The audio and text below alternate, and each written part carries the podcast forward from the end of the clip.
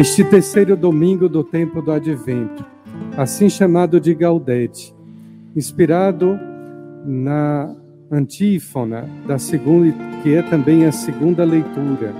Alegrai-vos sempre no Senhor, nos convida a uma alegria que possui pelo menos dois pressupostos. A primeira alegria, o Senhor vem ao nosso encontro, não na proximidade cronológica, isto é, porque estamos próximos do Natal. Ele vem ao nosso encontro porque Deus vem constantemente. E o verbo teológico da vinda de Deus é sempre conjugado no presente. Deus vem. Que alegria pode existir na vida de um ser humano se não esta? Deus vem. Deus está conosco, está comigo, está no meio de nós. A segunda alegria é exatamente esta. Ele vem porque nos ama. E porque nos ama, e nós sabemos o que significa a alegria de amar e de ser amados, porque Deus nos ama, Ele não quer que nenhum dos seus filhos se perca. Ele quer salvar a todos. Por isso, a primeira oração da coleta desta Santa Missa falava exatamente isso.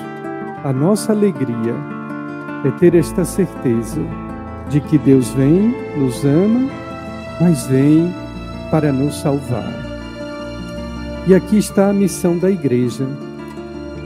A missão da igreja é conduzir o povo ao a glória no mistério da salvação. João Batista fez este anúncio no deserto, mas fez também ali as margens do Rio Jordão quando reconhecia que ele não era o Messias. Santo Agostinho diz: João Batista era a voz, mas não era a palavra. A voz anuncia aquele que é a palavra, o Verbo eterno do Pai o Verbo que se encarnou, que se fez homem entre nós. Deste modo, João Batista, a três categorias, anuncia a conversão. Quando lhe perguntavam o que fazer, o que fazer na caridade, na partilha, mas o que fazer, sobretudo, na conversão. Havia um confrade havia, porque já falecido há alguns anos, na província das Marcas, em Ancona, um grande intelectual, escritor de várias obras, uma das quais era intitulada A Conversão da Igreja. Bastou escrever esse livro com esse título, foi imediatamente decretado para ele o silêncio obsequioso a igreja não precisa de conversão. Precisamos nós que frequentamos, que somos membros da igreja. Nós sim, nós somos pecadores. A igreja é santa imaculada. Ela é a esposa do Cordeiro. O Frei Raniero, cardeal Cantalamessa, anteontem, na sua pregação ao Papa e aos membros da Cúria Romana, lembrava exatamente isso. Quando a igreja fez o seu primeiro sínodo, está lá nos Atos dos Apóstolos. E os apóstolos diziam solenemente: Nós e o Espírito Santo decidimos.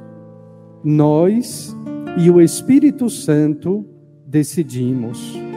Portanto, a igreja não é uma organização democrática Assim como existe a pessoa física e a pessoa jurídica, a igreja é um ente espiritual, é uma pessoa espiritual, nem física nem jurídica. Jurídica porque até possui CNPJ, mas é acima de tudo uma pessoa espiritual. E é nesse sentido que nós somos conduzidos pelo Espírito Santo, não por opiniões da maioria, a maioria se reúne democraticamente para decidir feitos sociais. nós nos reunimos e a palavra sínodo quer dizer caminhar juntos para que, sob a ação, o influxo do Espírito Santo, nós obtenhamos métodos, estratégias de conservar esta alegria, de ganhar a salvação. Por isso agradeço aos padres, aos sacerdotes aqui presentes que concelebram esta missa inaugural do Sínodo.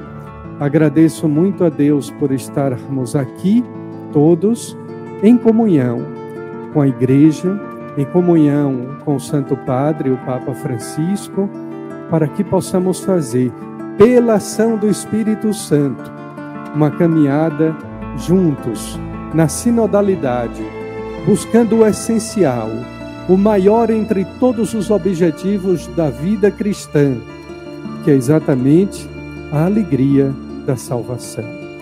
Seja louvado nosso Senhor Jesus Cristo e sua mãe Maria Santíssima. Para sempre seja louvado.